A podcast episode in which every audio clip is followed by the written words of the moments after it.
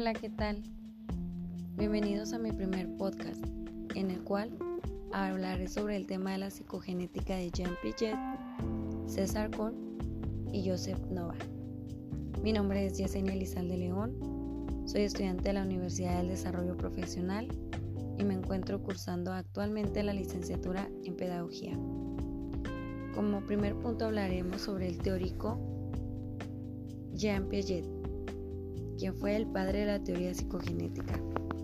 Él afirmaba que el conocimiento no es absorbido pasivamente del ambiente y tampoco es procesado en la mente del niño ni brota cuando él madura, sino que es constituido por el niño a partir de la interacción de sus estructuras mentales con el medio ambiente en forma concreta.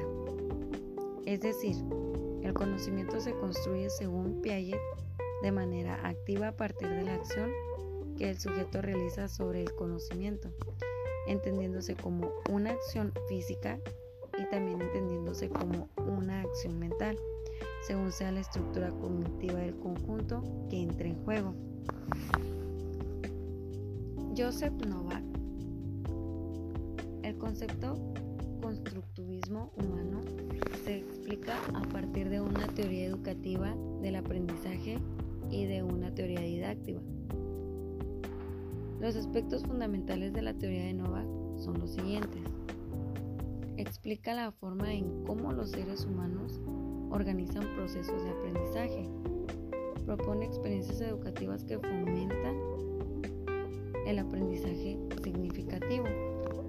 Explica cómo docentes pueden mejorar la práctica educativa al enseñar a partir de la teoría del mapa conceptual, ya que Joseph Novak también fue el creador de los mapas conceptuales.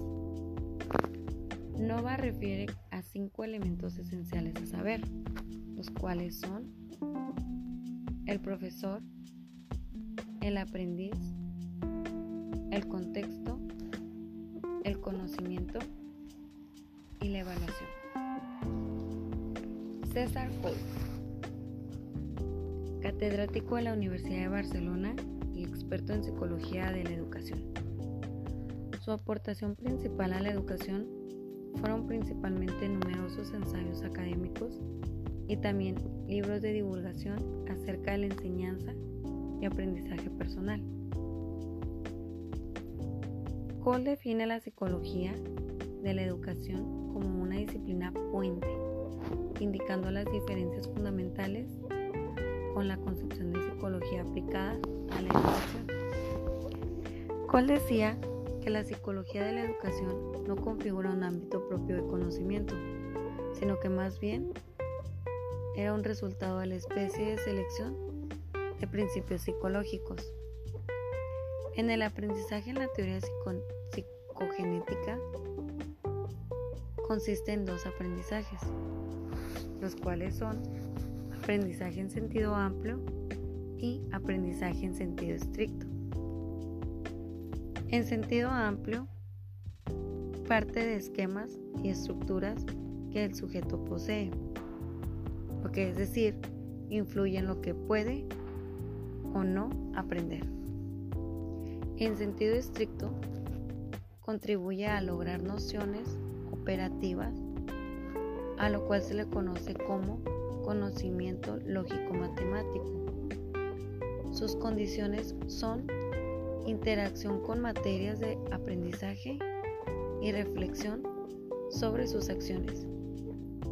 Que existen conocimientos previos sobre lo que el conocimiento que se quiere promover. Algunas de las características de la teoría psicogenética son buscar una pedagogía concentrada al alumno, la pedagogía debe promover el respeto a su autonomía, necesidades e intereses personales. Una pedagogía que promoviera la necesidad de aprender en y desde el niño. El trabajo en equipo, el cual tanto a niños como a maestros, pedagogos, el trabajo en equipo nos ayuda a superar el egocentrismo. Además, propicia el desarrollo de sus operaciones intelectuales. En sí, La psicogenética es la disciplina que estudia el desarrollo de las funciones de la mente, la cual nota la existencia de elementos que permiten su evolución hacia estudios superiores. Por mi parte, es todo. Espero la siguiente información sea de mucha ayuda para ustedes y espero seguir haciendo podcast y seguirles compartiendo.